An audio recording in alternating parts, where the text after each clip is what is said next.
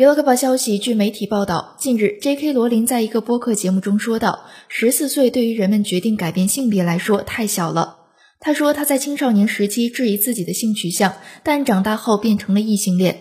罗琳女士还透露，朋友们恳求她不要就跨性别问题发表意见，因为她可能会面临来自外界的强烈反对意见。J.K. 罗琳于二零一九年首次发表对跨性别群体的观点后，被一些人指责为恐跨性别。因此多次遭遇网暴，其家庭住址也被曝光，还收到了死亡威胁。